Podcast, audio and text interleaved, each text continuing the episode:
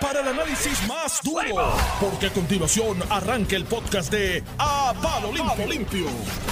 José Sánchez Acosta con nosotros. El vacilón, que Te esto es a palo limpio. Estamos bien, Y estamos aquí. Estamos vivos. Estamos aquí, estamos vivos, saludables en el mejor día de la semana, empezando la semana y las oportunidades que llueven. Cada lunes es es una nueva oportunidad. Chacho, ¿Ves cómo, ves cómo este hombre, pesado. alguien aprende, alguien coge el mensaje. Yo estoy aquí con un, Pero tú, un mano, yo contigo sueño de Dios trato, Padre. Todopoderoso. Y en el pensamiento filosófico del día, si Oye, un árbol se cae en el bosque y nadie lo escucha, ¿hace ruido? No Claro. Ah, ok. ¿Y por qué tú dices que mi camisa es de merenguero? Porque los merengueros usan camisas así con las manguitas enrolladas hacia Pero la mitad. Está bonita. Sí, está bonita, Es un pero color gris. Pero el tipo me recibe así, No, como verdad que está Dios, cool, todo se ve- merenguero. se ve- los merengueros se ponen Yo camisas no así. tengo problema con los merengueros. No, yo tampoco. No, pero yo difiero, está bonita. Ahí No, está. pero- Dile- pero dile más, dile más, dile más. Yo le he dicho que está fea. Dile más. ¿Y ahora lo quiere? Oye, cuando a uno le decían tienes camisa de, me- Sí, no era- de no- no es un merenguero, halago, no es un que halago. está, tú sabes. Sí, no es un halago. Porque antes lo- los merengueros de los años 80 Ah, cuando nos criábamos. se vestían de una forma que me decía diablo sí, sí. del famoso diseñador francés Monsieur Pugnatier. ¿Sabes?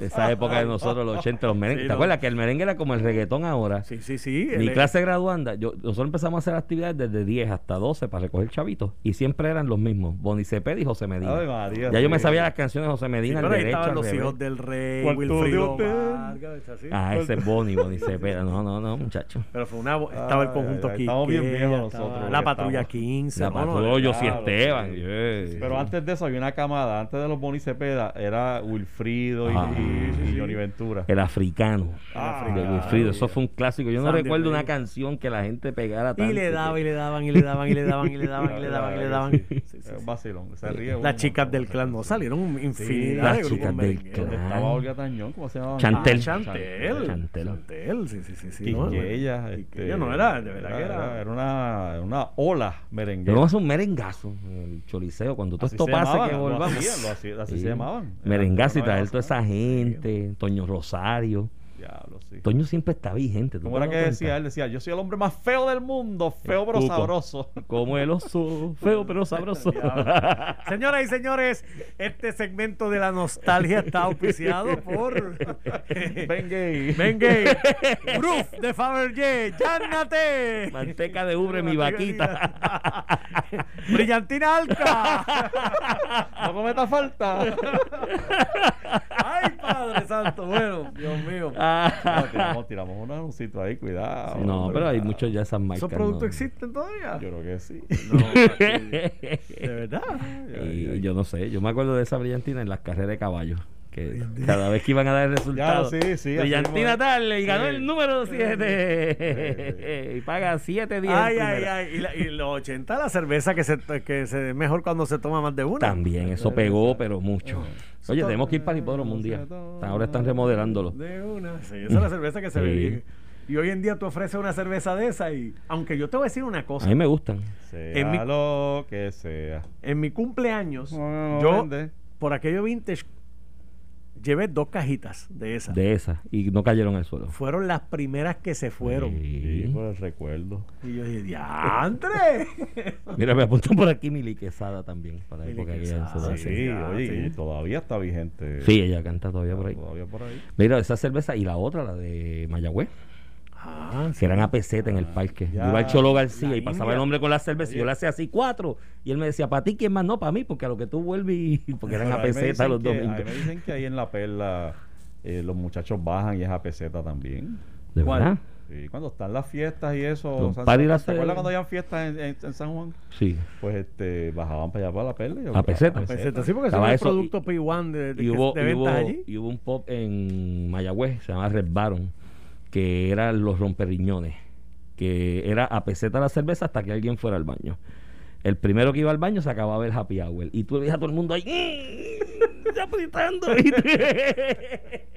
y llegaba un momento en que tú le bueno, hablabas, bueno tú le hablabas al que estaba al lado, a la que estaba al lado, y no te contestaba porque estaba así concentrado para no ir al baño, porque el primero que iba El piso mojado. quemaba. ¡Eh, dañate happy hour! Oh, Oh, ¿Por qué? porque me los imagino orinándose encima. eso todo ha tenido un accidente de ese tipo cuando uno. ¿Quién? Tú. ¿Tú? ¿A ti te ha pasa pasado? ¿no? A mí no me ha pasado. eso. Nunca te ha pasado. No. No, nunca. Cuéntanos, fíjate. ¿qué pasó esta semana? Bueno, ¿qué fue esta semana, Sánchez Acosta? Ustedes están. Estás alcoroso, ¿sabes? Estos temas aquí. Se llama Depends. Sí. Lo que estás buscando. Remontotti. Que de hecho eso es lo que usa la gente en Times Square la despedida de año. Oye, sí. Sí, La ¿por qué gente dice, ir de allí? ay, qué emoción estar en Times Square. Eso debe ser una pesadilla. Horrible, con ese frío. Tú con ese frío atrapado en la multitud de miles de personas, no puedes ir a ningún baño. O sea, tienes que tener dispen porque esas cosas... Yo te voy a decir una cosa, yo haré muchas cosas en mi vida local, menos estar en lo de. Times Square y con no ese frío allí parado Sí. que no te puedes mover nada. Eso no está en mi wishlist. No, hecho, no, se nada. puede. Yo fui hasta los yo. toros de San Fermín, en las corridas esas. hasta ¿Fuiste a eso? Sí, fui a eso. Julio fue a eso. ¿Corriste, Y pero te quería- metías o a mirar? No, no, quería correr y los eh, amigos españoles que sabían me dijeron, mi hermano, no se mete en eso. La- esa gente que tú ves corriendo ahí entrenan para eso. El ¿Tú año. ¿Sabes que mi hijo se metió? De verdad, no. Yo piensa que vivió un semestre Ah, pues, y se metió y pasó. Pues los un valiente. sustos, No, no, es que esos, esos animales son grandes. Sí. Y eso resbala. Entonces, el- la, la No, no, cerveza, eso- lo que hay en el suelo. No, eso sí. Eso- Eso es peligrosísimo. Sí. yo, cerca aunque yo he practicado huyendo en la glenda cuando se enfogona, pero... Ay, Dios, no digas esas cosas. Ves que me imagino Glenda está Normando, durmiendo. Normando corriendo por toda la casa la cosa, la práctica eso. y los libros volando. Los vasos. Ay, Ay, padre. Mira, Normando, ¿y qué ha pasado hoy? Pues mira, varias cosas. Hoy comienza el comité de transición. Sí, vi una conferencia. Hoy Digo, tuve la, la oportunidad de entrevistar a, a Márquez este, y hoy es el equipo financiero. Hoy está Omar Marrero de AFAF, eh, va a estar Francisco Párez de Hacienda sea, los e, que se quedan.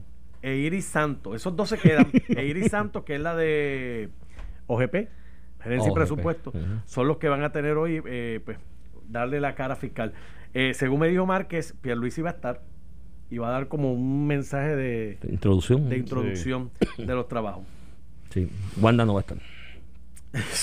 Oye, cuando Pero entrevistaste a estar. Márquez, noté como que hay un distanciamiento entre el Departamento de Estado y Fortaleza, ¿verdad? Sí. Y no Yo- son lejos. Porque Dijo, son yo no edificios". soy sello de goma. Ahí fue que dijo. Yo ahí hice. "Ups", y ahí, ¿Cómo? Tú sabes que yo estaba tomándome el café en ese momento y se me dejamó, me Sí, tuve que te- cambiar la pero camisa. Te negó que haya habido conversaciones sobre la- esposo.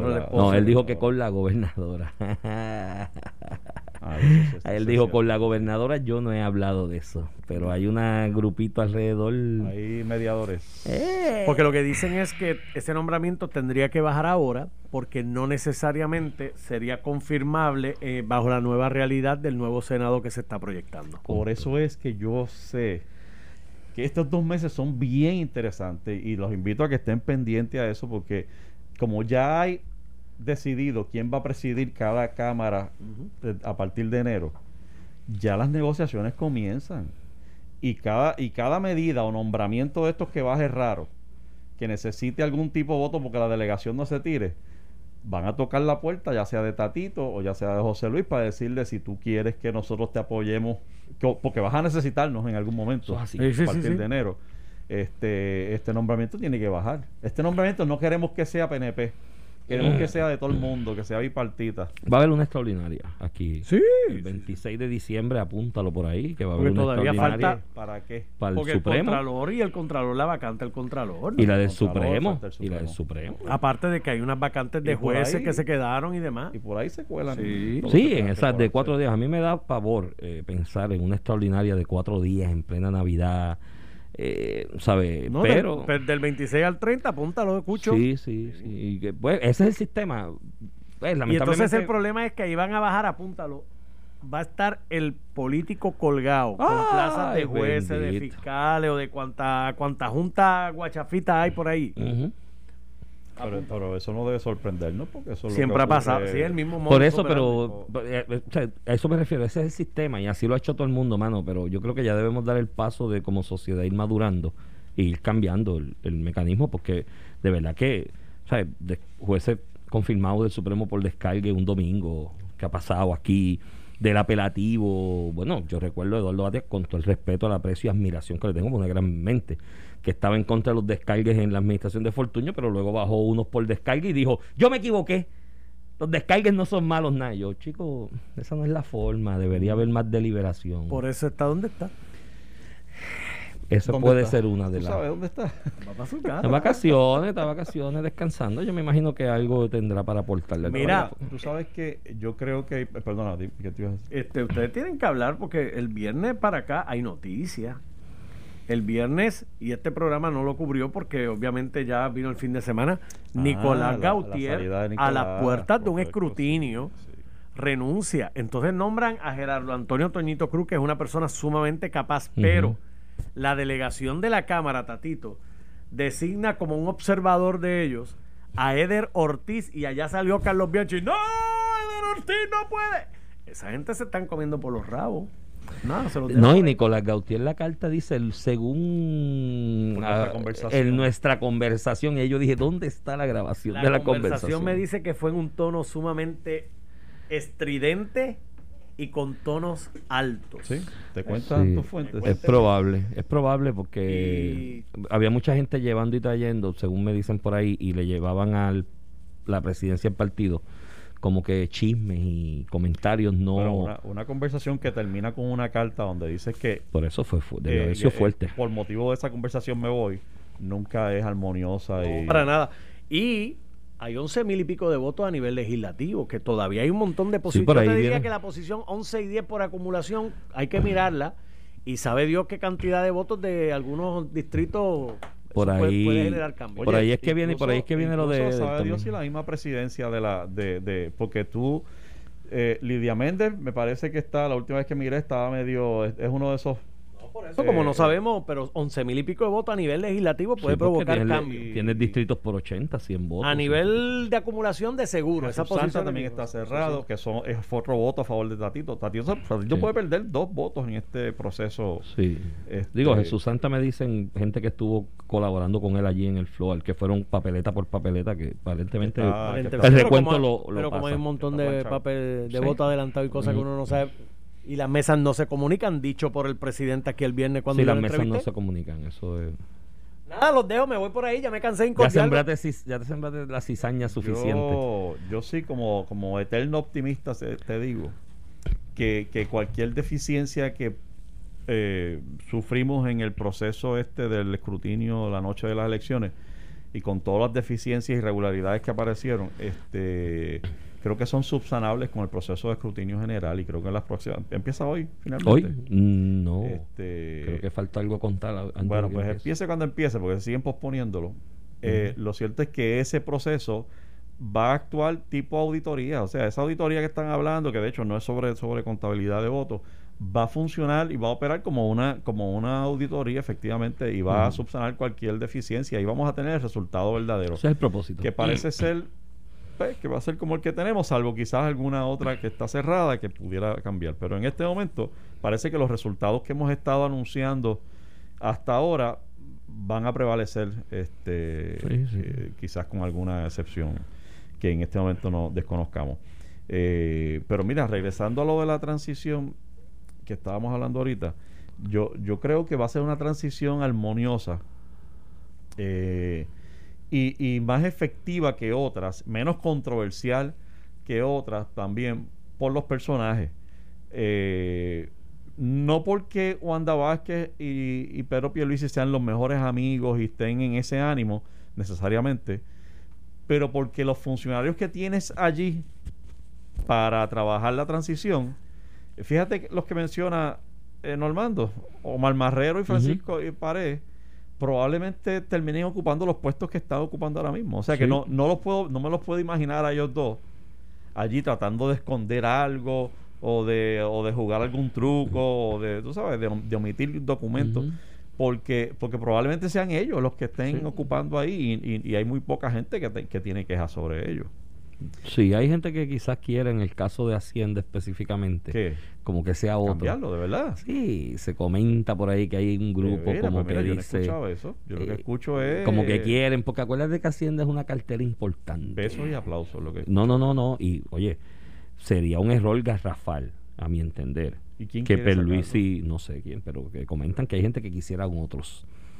Porque acuérdate que Hacienda es una cartera importante. Ahora, sería un error garrafal, porque si, por lo que estamos hablando, o sea, tienes un funcionario que no tiene aquí la confirmación, tiene el apoyo del pueblo, La gente lo respalda, le reconoce su, su, su, su capacidad, su entrega de cómo ha modernizado el sistema. Incluso lo han llevado a otros departamentos y agencias a ayudar con la experiencia que él ha tenido en Hacienda mejorando los sistemas para que los mejore. Oye, venir y buscar otro eh, en esta coyuntura con esta legislatura para proceso de confirmación sería darte un tiro en el pie.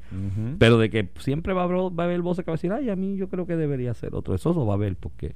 Fíjate, lo que tú estás diciendo me hace pensar, Iván, que, que no necesariamente vamos a tener el mejor talento, o no, no, déjame refrasearlo, no necesariamente vamos a tener el- a la cabeza de las agencias eh, el talento con el que el gobernador eh, que sea su primera opción, su primera carta Sí.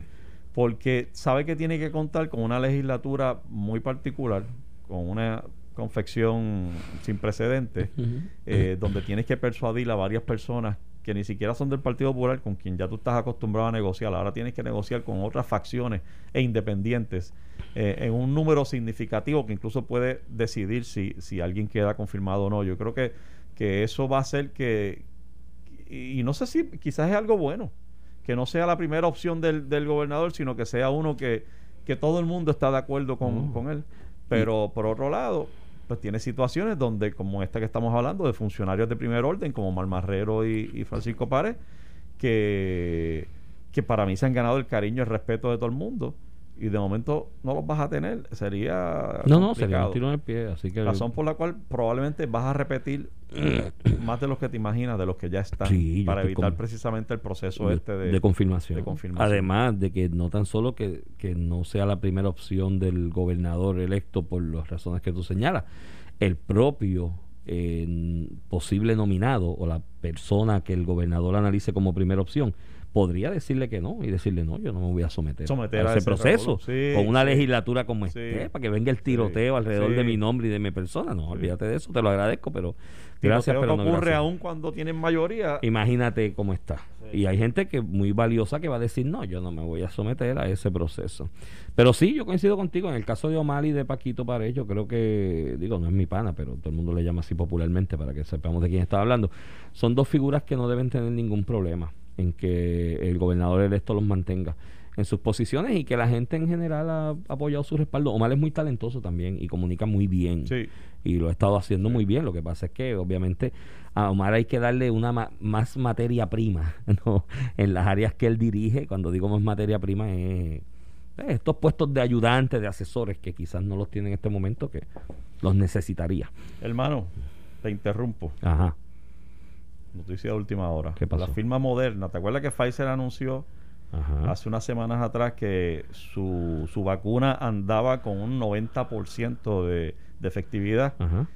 La firma Moderna asegura que su vacuna contra el COVID tiene un 94.5% de efectividad. Sí, eso va, esa va a ser la guerra en los próximos dos. ¿Tú sabes qué? Me parece una gran noticia, pero me preocupa también.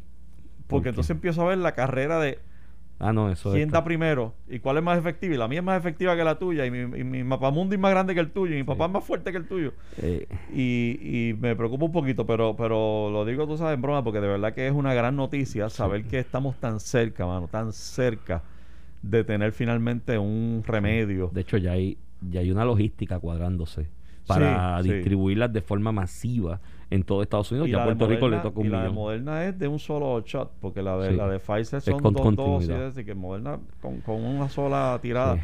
Este, la cosa es que, como bien dices, la- ya hay una logística trabajándose, que incluso escuché ayer eh, decir que para abril del año que viene deberíamos todos estar ya este, vacunados.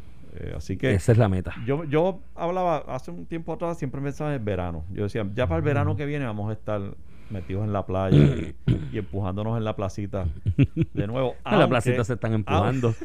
Tú no viste los videos Ya, del no, mano, qué cosa más brutal. Está fuera de liga. Qué cosa más brutal.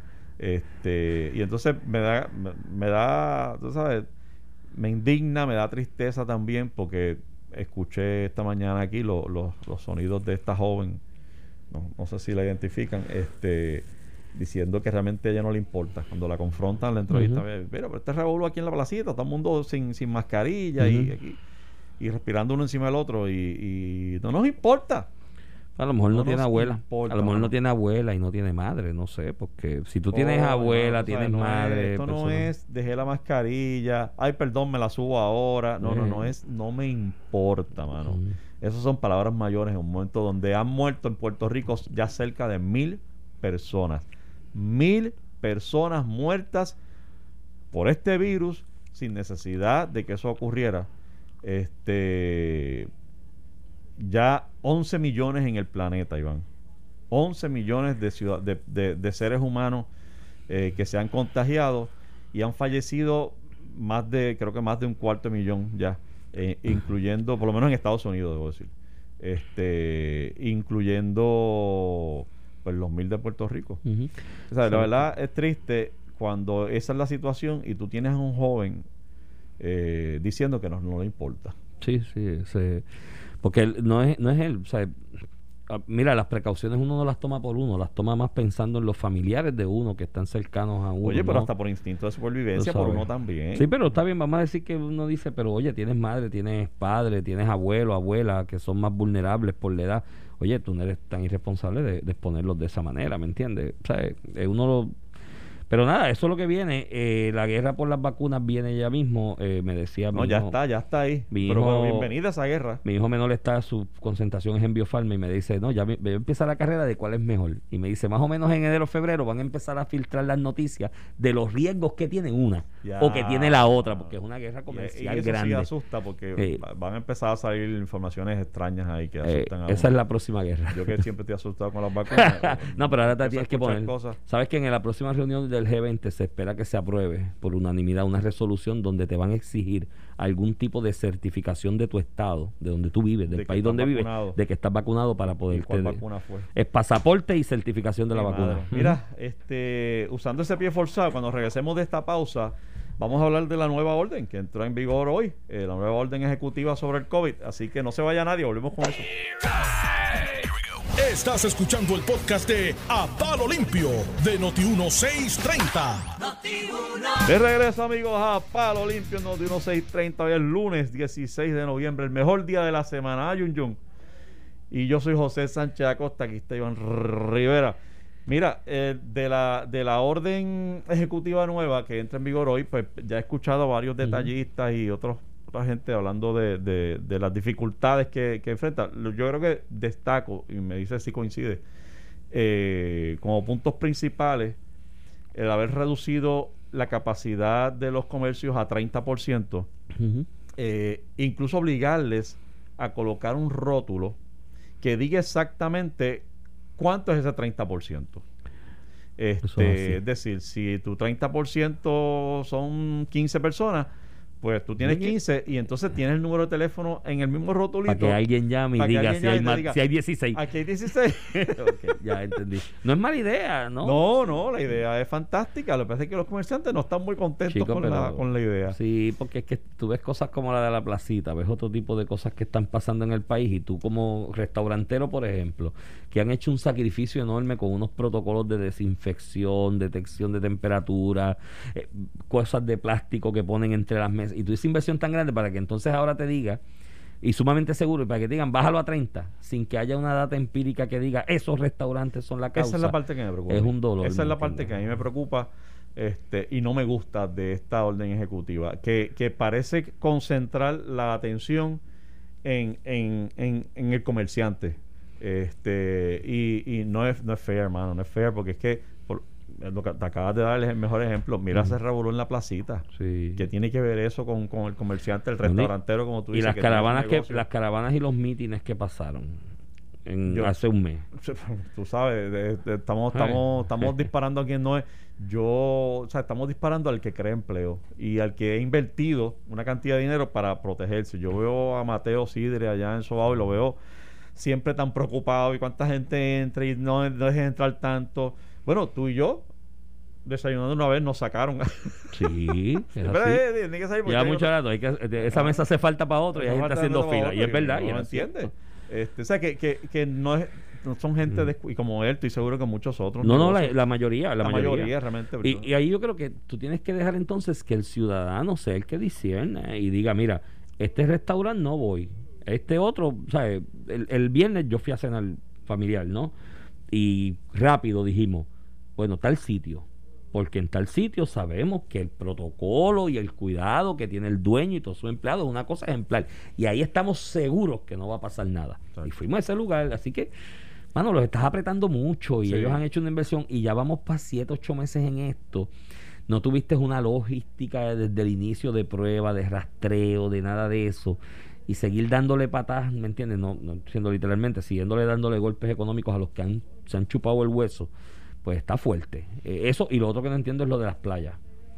O sea, si, si algo recomiendan para este tipo de cuadros virales, no, no es del COVID, pero similares, de cuestiones Sí, nasales y demás, es el sodio, es el salitre, la cuestión de la playa, el aire libre, la coger el calorcito. Entonces, pues eh, vas a limitar eso y mm, o sea, eh, no, no hace sentido. Básicamente, según la entendí, es como que lo que se prohíbe son las sombrillas y la, y la, la y las aglomeración. sillitas, las sillitas en la playa, sillitas y la, y la, y la- porque obviamente produce aglomeración porque te sientas, te sientas con alguien, Pero, pero, pero si yo, tú vas con tu esposa a la playa y eh, quieres exacto, llevar tu neverita. o solo. O solo. o solo, pues no y quieres llevar tu porque- neverita. porque está, está- tiene, tiene unas cosas que yo obviamente lo en- entiendo por dónde viene y hay un deseo de, de ayudar y demás, pero pero no estoy seguro de que estamos siendo efectivos No, veo mucha improvisación. No tuve la oportunidad de ver el mensaje de la gobernadora anunciando. Me dijeron que estuvo mucho en el tono regañón Sí. que de algún momento yo critiqué en el pasado. No lo vi, me lo, Chicos, yo- yo- me lo yo- dijeron y eso a mí no me gusta. Yo realmente creo, y lo he dicho, lo hemos dicho aquí muchas veces, esta, la salvación es aquí, la salvación aquí está dictada por el esfuerzo que hagamos individualmente y cuán responsables o irresponsables seamos. Esa gente de, de la placita, de- o sea, yo preferiría ver cumplimiento, y de hecho esa es la, la segunda parte de la, de la orden que te iba a llamar la atención, que es la, la utilización, la activación de la Guardia Nacional para las intervenciones. Este, porque hay un reconocimiento de que ahí es donde estamos fallando. En hacer que la gente cumpla, en responsabilizar a la gente. Yo te voy a poner un ejemplo. Yo, yo de verdad, yo no, no, no violo la, la orden. Ujú. O sea, yo de verdad soy con eso. Pero esta semana, la semana pasada, hubo una situación de emergencia que tuve que atender este, con, con mi hija, que tuve que salir después de las 10. Y, y estoy embarrado. Estoy, estoy en la calle, eran como las diez y Y media. te yo pasaron estoy mil por el lado, tranquilo. asustado. Hasta patrullas me pasaron por el lado. Que yo dije, a diablo, ahora es. Y nada, tú sabes, y Mm. había tráfico. Mm. Había tráfico, hermano. No, esto no era de que, de, sabes. de que estaba así a la calle, estoy yo solo allí. Eh, había tráfico. Este, y, mucho, y mucho. Sí. Y, ah, y si te cuento, en Santurce, por la Fernández Junco, las caravanas de Fortrack a las 11 de la noche, a las 12. No. Pero caravanas de Fortrack de 40 Oye, y y no 50. te estoy hablando de un viernes o un sábado, te estoy hablando de, de- de martes o miércoles, con tráfico pesado en la calle a las diez y media. O sea, no, no se está. Fallamos ahí. Fallamos en la en implementación, en la implementación este, y en el rigor con el que se atiende las violaciones a la. A la entonces tú ves esto que pasó en la, en la placita. Acuérdate en qué está basada la teoría aquella del, del, del, del- cristal roto allá de Giuliani allá en Nueva York.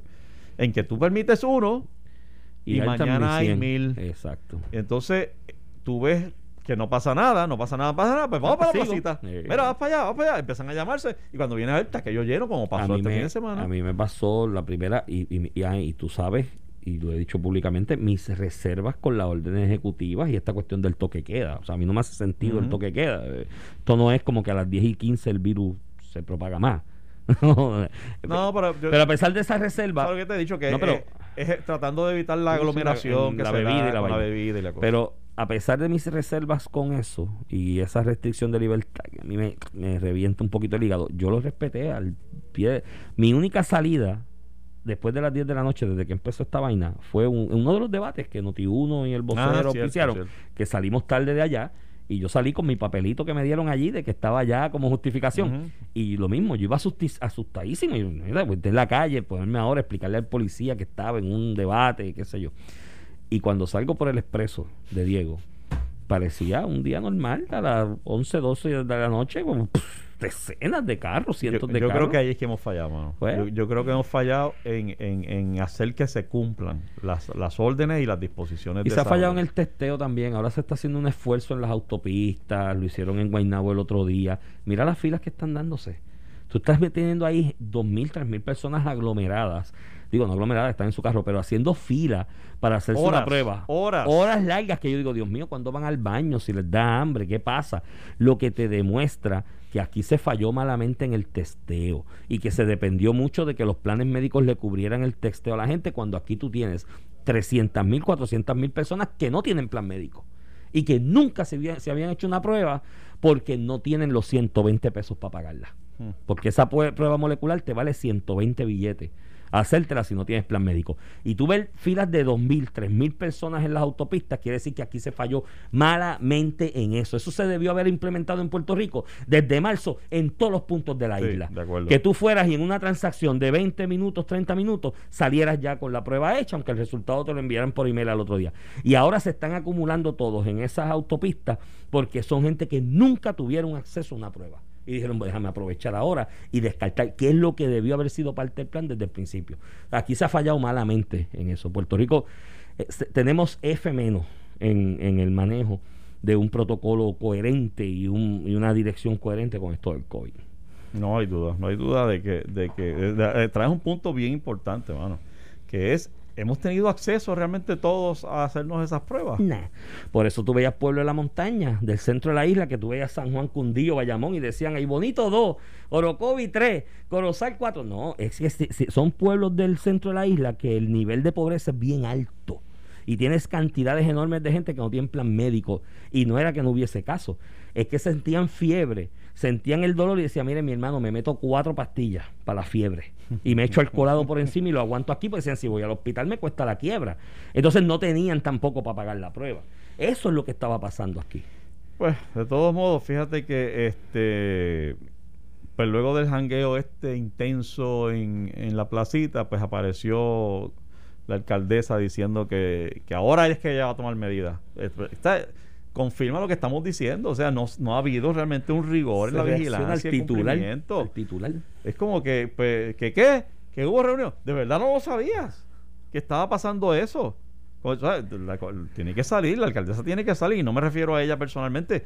Tiene que haber gente en la calle de eh, representación del municipio, guardias municipales que puedan decir, alcaldesa, esto está, esto está fuera de control aquí.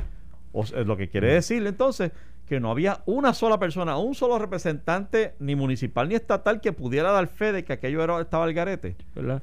Es la reacción siempre a los titulares. O sea, aquí se gobierna a base de los titulares. Sale un titular de algo llamativo, ahí sale el político y el administrador. ¡Ah, vamos a hacer tal cosa! Chicos, hazlo preventivo, no esperes el titular, ¿me entiendes? Si lo haces preventivo. Y, ah, y paréntesis, yo he ido a la placita a comer, ¿sabes? Y esto. Pero yo voy a la placita, me asomo y veo un revolú como ese y me voy. ¿Me entiendes? Sí, también pero está- porque, sí, porque tú eres un viejo, pero... pero Sí, los muchachos no. los los chamacos muchachos- que- Mira, me, me apuntan por aquí que igual que con los anuncios y la publicidad, eh, tratando de concientizar sobre el COVID, que en la última semana hemos visto tres muy buenos anuncios de buena publicidad tratando de concientizar sobre el COVID, pero quizás un poquito tarde. Eran los Mm. anuncios que debiste haber No los he visto. tirado en marzo, muy buenos, Sí. muy buenos. ¿De muy- televisión estás hablando? de televisión y ahí lo corren por las redes también y muy buenos anuncios pero chicos siete meses ocho más tarde Sí. en marzo eran un palo en marzo un palo Está bien, nunca es tarde, mano. Vamos a ver si, si en algún momento tenemos que recapacitar. Tú sabes que... Sí, cuando venga la vacuna. ahorita, Ahora- ahora tomamos las medidas Oye, cuando oye, salga la vacuna. Oye, eso puede ser parte de, de bajar la guardia. Hay un cansancio mental brutal con este asunto de, la- del toque de queda, las restricciones, la mascarilla.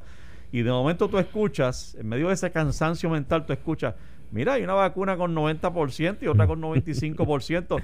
¿Qué? ¿Qué? Mira, ¿dónde nos encontramos? Vamos para la placita, vamos para la placita. ¿Tú vas a llevar mascarilla? ¡Eh, olvídate de eso! ¡Chao, adelante! Dice, "No, lo que quedan son tres meses o cuatro para la vacuna. Ah, Fíjate, yo me arriesgo. eso. No, mano. No, eso, el subconsciente Eh, funciona así. eh, toda la sí, razón. sí, porque hay un cansancio natural ahí. Este, y entonces, eh, eh, eh, no pierdas de vista que estamos entrando al periodo de Navidad y ya están llegando los acuerdos de cómo van a bregar con el Black Friday, que tú sabes que eso es un revolú. Y es el y es la forma en que el comerciante em- empata la Sí, pelea pero, con, con pero el este Black Friday. año Este yo, año no hay Black Friday. yo no pensaría en Black Friday Hubo un acuerdo ahí entre DACO y la asociación esta de comercios al detal. Pues yo soy solidario con los comerciantes, los he defendido con esta cuestión de la orden ejecutiva públicamente aquí en distintos foros, Pero el en Black escritos. Friday tiene que Sí, pero no, no a- estamos. algo tiene que ceder. Sí, no estamos para eso. O sea, eh, mejor negocia que te amplíen un poco más los horarios, ¿no? Y te den un poco más de flexibilidad en esas fechas coetáneas al Día de Acción de Gracia y posterior y esas semanas posteriores hasta Navidad. Pero, ¿sabes? El concepto de Black Friday es lo que tú dices, el subconsciente del ser humano reacciona. Y Black Friday, y todo el mundo piensa en que la fila a las 12 para hacer el Me primero. voy a comprar llegue. televisor. Eh, creo que deberíamos mejor bregar con algún tipo de flexibilización adicional en horarios y formas eh, y extender, que no sea un Black Friday, que sea un Black Week o algo así, qué sé yo. Pink Friday. Pero, y entiendo la necesidad de los comerciantes y están pasando, o sea, están cruzando el Niágara en Sí, bicicleta en este país, sí. mano. Y los locales más, porque las multinacionales ahí hay capital, pero los locales, chicos, tach. Bueno, ya veremos. Vamos a ver. Este, Invitación de nosotros es no bajen la guardia, gente. Vamos a seguir trabajando en esto. Hemos llegado a este punto. No, no hay necesidad de, de, de volvernos locos a esta altura. sí. Mira, hablando de, de vueltos locos, eh, hay un grupito que de puertorriqueños Mm. que promueve la independencia para Puerto Rico que le envió una carta al presidente de los Estados Unidos, Donald Trump, en medio de este atribulado proceso que está viviendo tu presidente, este, y, y le dicen, mire, eh, es, es momento de comenzar un proceso ordenado hacia la autodeterminación e independencia de Puerto Rico. Yo lo leí, leí la nota y me pareció tan de mal gusto. Y, y tú sabes que yo, ¿Cómo se llama el grupo? Es que no le, no le he visto. No, no, no es nombre, o sea, no, no, es, no, es, no es un grupo, no es una agrupación, son unos individuos, no sé si llegan a 8 o 10, pero tú sabes por qué me preocupa, de ordinario, pues que 8 o 10 gatos envíen una carta, pues eso no debería... Lo que pasa es que es un momento muy particular, con un presidente muy particular, que está viviendo un momento muy particular, y es que el... el eh, la personalidad de Donald Trump, en un momento donde incluso está negando el resultado de de la elección, eh, que por cierto, hace unos días, ayer o antier, hizo una expresión que parecía hacer una concesión de la victoria. Eh, a- eh, No. Hace unas horas los tweets eran, aquí yo no he perdido. No, y ayer estuvo toda la mañana cuando Fox puso la programación de todos los come candela analistas republicanos que le estaban dando al fraude a dos manos y él estaba Y él ahí, está envalentonado, de aquí no se va nadie, yo gané, este, esto aquel fue, fue un fraude monumental. Eh, de lo cual no tiene evidencia, pero, pero lo sigue repitiendo y la actitud parece ser, o sea, eh, su, su actitud y conducta alocada, por decir generosamente, eh, eh, una persona así recibiendo una carta de puertorriqueños que no lo favorecieron, puede hacer cualquier cosa. eh, óyeme, este, una persona impulsiva, volátil, que de momento puede decir, de hecho, fíjate que hubo alguien que incluso confirmó en un momento dado, una persona llegada, que, que la conversación aquella de vender a Puerto Rico fue cierta. Ah, para Dinamarca, cambiar a, Dina- a ¿Te? Dinamarca por Groenlandia. Este. Digo a mí, a mí, digo di- Groenlandia por Puerto Rico, que protectorado de Dinamarca. Digo, a mí no me, yo tengo problemas con las galletitas danesas. sí, yo sé, yo sé que tú, jamón, yo sé que no tú coqueteas con esa cultura. a mí no me molesta. yo creo que yo tengo ascendientes vikingos. Pero-. Pero si, si, e- si cosas como esas son ciertas y conociendo todo lo que sabemos de esta persona y su inestabilidad emocional e intelectual, este, una carta como esta puede, provocativa. puede provocar, mano, No, puede provocar. O sea, en el disgusto de que, ah, no me quieren, vamos, entonces vamos a empezar este proceso. Y como tú bien dijiste, eh, pues hay un congreso con el que hay Sí, que bregar, el, pero... el territorio lo administra el Congreso. Sería, Pero- quien, quien hace eso es el Congreso. de hecho, me lo dijiste fuera de la pausa, por eso... Sí, pero, sí, si pero para, efectos, para efectos procesales, creo yo, ¿no? Eh, es el Congreso el que constitucionalmente administra el territorio y sería Sí, quien disponga. No es que el presidente pero tú- entiendes la magnitud Sí, Una expresión del de efecto que tendría una expresión de Donald Trump a Un los fines revolú. de que vamos a iniciar el No, proceso no. de colonización Un revolú. con un Mitch McConnell que ya dijo de mi gallina un grano jamás No. mientras yo exista Puerto el Rico será efecto, Estado el efecto sería devastador. Para la economía del país porque entonces los mercados, olvídate si procesalmente es el Esa es comercio, otra. es que los mercados actúan a base de esa información. Entonces, ante la amenaza de independencia, que sería un salto al vacío, ¿no? Por alguna manera decirlo, eh, eh, los mercados van a reaccionar de unas maneras que no, no, no son predecibles. Pues y entonces- sabe Dios cuánta gente viene y dice, espérate, ¿cómo es? Que viene independencia, déjame recoger. y yo me llevo mi, no mi sabe. empresa para otro lugar porque... Como ha pasado en tantos sitios, Mm. en Cataluña y En eh, Escocia, allá en, en España Cataluña. pasó también y los En bancos se fueron corriendo. En Escocia, cuando el Brexit, que Pues, Inglaterra dice, me voy, Escocia dice, pero espérate, aguanta. exactamente. Que yo dependo de estar en la Unión Tiene un Europea. efecto, o sea, que se Sí. va a materi- materializar son otros 20, pero Mm. de que tiene un efecto, tiene un efecto. Podría. Y, y ahí me molesta que estos grupos hablen en nombre de todos los puertorriqueños. Porque a, a- acueste que, de hecho, acabamos de pasar por una elección donde el sí, Ganó. es decir, el, la- la- La estadidad. la- el deseo de permanecer en una relación con Estados Unidos permanente, No, no, ser Estado. de ser Estado, formalmente. prevaleció.